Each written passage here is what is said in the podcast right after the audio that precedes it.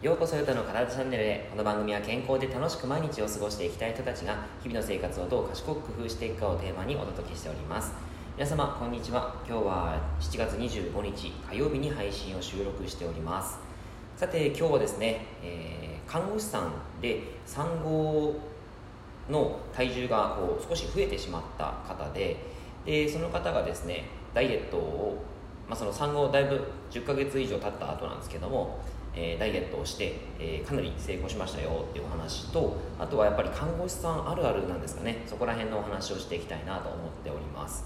えっと、ダイエットでですね、まあ、看護師さんやれされている方ってすごく、あのー、分かるっていうふうに言ってもらえるかもしれないんですけども、えー、看護師さんってお忙しいじゃないですか。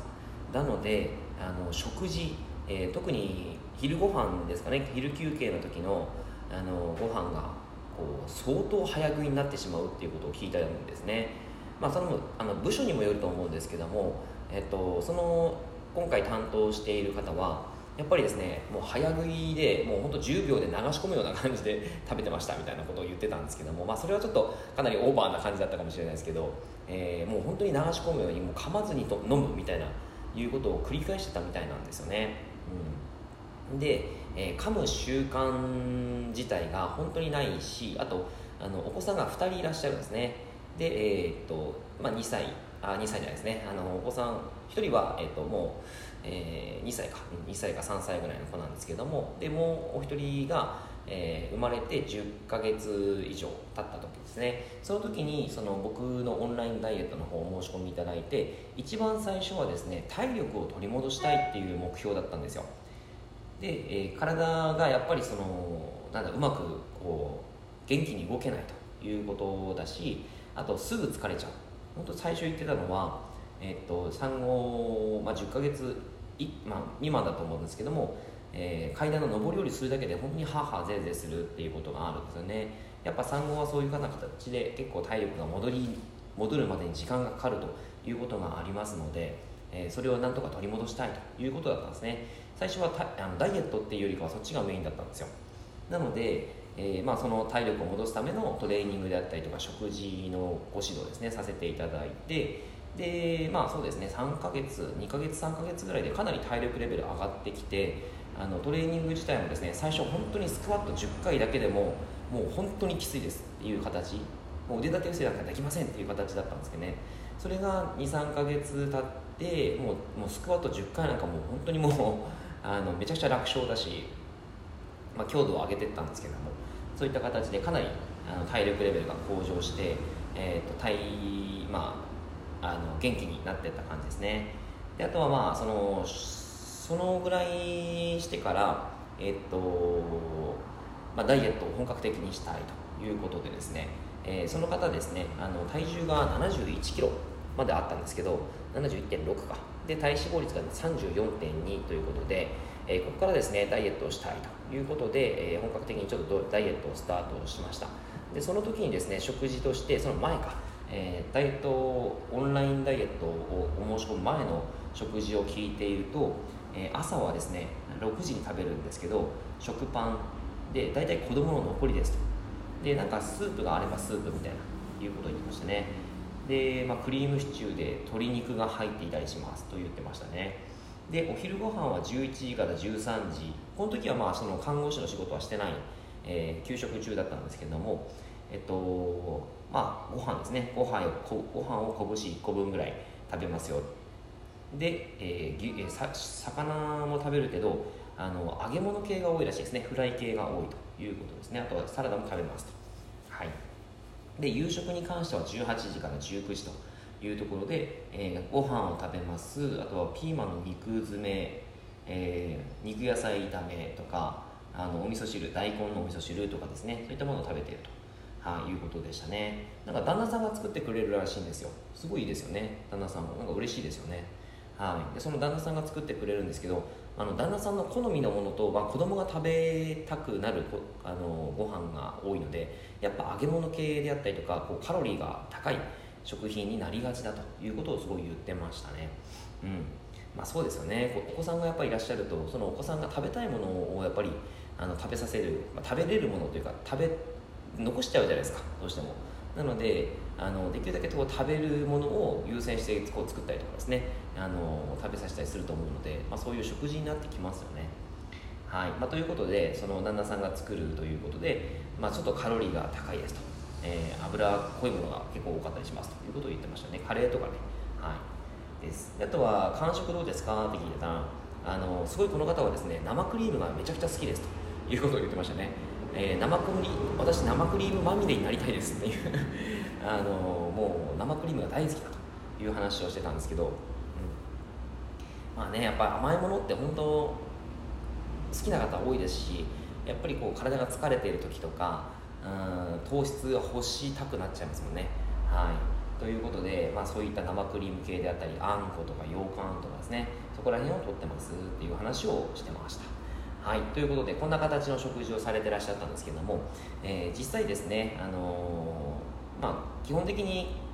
旦那さんが作ってくださっているので、まあ、その中でもあの比較的ヘルシーなものをできるだけお願いしたいなっていうことで、えー、いろいろとですね、あの旦那さんに交渉したわけじゃないですけども、えー、その担当している奥さんを通じて旦那さんにちょっと言ってもらってですねあのできるだけそのヘルシーな食事を心がけていただいたという形です、まあ、具体的にはやっぱりご飯味噌汁、えー、あとは野菜系。で主菜系主菜はですねできるだけ魚があればいいなと、まあ、肉ももちろんいいんですけども、えー、肉使う場合はバラ肉だけはできるだけあの控えてくださいっていうところとあとはそのご飯に関してはもち麦であったりとか、えー、ちょっとお子さんがもち麦苦手っていう方がいらっしゃればですねあのアマランサスとかキヌアとかですねあのよく分かりにくいやつが入ってたりとかあのするといいですよみたいな話をして、まあ、そういったことをちょっと実践してもらった感じです。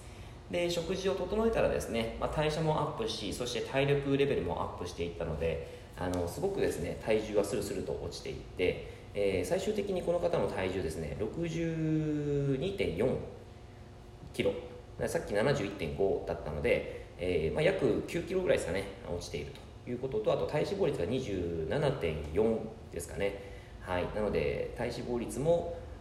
7%ぐらい落ちているということで非常にですねあの効果は、えー、出たなというところがあります。はい。まあ、やっぱりでもちょっと難しかったのはあのお子さんがどうしてもですねあのいらっしゃってすごい忙しいんですよねそのこの方、えっと、食事をとるのがどうしても早食いになってしまうとあのお子さんがいらっしゃるんでもうバタバタしてますと。でさらにこの方ですねあの漫画も描いてらっしゃるんですよ。はい。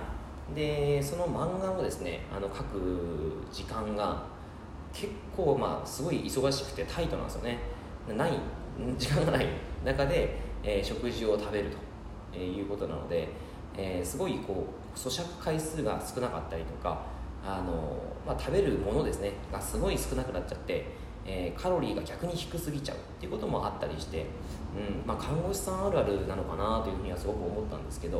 やっぱりそこのですね咀嚼回数をできるだけ あの多くしてもらったような形です。まあ、環境がですねなかなか難しいので、あのー、一口食べ二口食べで、えーまあ、咀嚼しながら、まあ、何かするということをやってもらったりとかあの相談しながらですねやってもらったりとかあとはまあ意識なかなか難しいですね咀嚼しながらっていうの。あの咀嚼を増やすってなかなか意識難しいじゃないですか。なので、えー、なんかこうそういうふうに咀嚼回数が増える環境を作りましょうみたいな形でそれをやってった形ですね、うん、咀嚼回数を増やさないとあの胃酸の分泌とかにもつながりますしあとそのえっと満腹中枢ですね。満腹中枢が、えー、ちゃんと刺激されなくって、えー、もっと食べたくなっちゃうとかですね。あとはやっぱり消化がうまくいかなくて吸収がうまくいかないということになってしまったりするのでえー、非常に良くないんですよね。だからちゃんと咀嚼回数を増やしながらやっていくっていうのはそのダイエットの時は結構必須なポイントだったりします。はい。うん。まあ、こんな形でですねダイエットを少しその看護師さんだったんですけども、えー、やっていった形ですね。で、まあ、給食が明けて、えー、っとまあ、仕事が再開されたということででそこからですねまた忙しくなっちゃったんですね。あの漫画も描き育児もし、えー、まあ、家事はそうですね旦那さんが結構やってくれてるということなので、えあとはまあそうですね本当に育児仕事、うん、そこら辺が大変だった形なんですけど、まあ、そこからですねやっぱりこう戻ってしまうと、えー、仕事が戻ってしまうと咀嚼回数がやっぱり戻ってしまうと いうでできるだけですね早く噛まずに飲みたいみたいな形で流動食が多くなっちゃうんですよね、まあ、流動食っつってもあのうどんとかそば、えー、とかあのラーメンとかなんかそういう系ですよね。そういう系がちょっと多くなって、えー、来てしまった時期があってうん、なんかそれをしたらですねやっぱりね体調が悪くなるんですよ。あの一時期そういうことをやって、えー、なんか体調が本当に良くなくなっちゃってあの咳が止まらなくなっちゃったりとかあとはずっと眠いですとか、うんまあ、不調が出てしまったんですよね。だからやっぱり食事しっかり戻しましょうっていう話をして、えー、食事を戻してもらってようやく今また戻ってきた感じです。やっぱあの仕事の環境とかですね、まあ、今の環境自体が変わった時って本当にいろいろとその、まあ、メンタルですね精神的なものっていうのが変わってくるのであの生活習慣自体が本当に何ていうかこうまた悪いものになってしまったりしやすいと思います。はい、そんな時にですね食事がやっぱり一番こう変わってしまうと、えー、すごいいろんなことにつながってくるいろんな不調につながってくるのでここはやっぱりあのちゃんと整えていかなければいけないとこだなというふうに思います。はい、ということで今日はですね、えー、看護師さんであのダイエットをやっていったけどこんな形でやってきましたよということをお話しさせてもらいました。何か参考になれば嬉しいです。内容がいいなって思ったらいいねマークやフォローをしていただけると励みになります。今日もラジオを聴いてくださってありがとうございました。では良い一日を。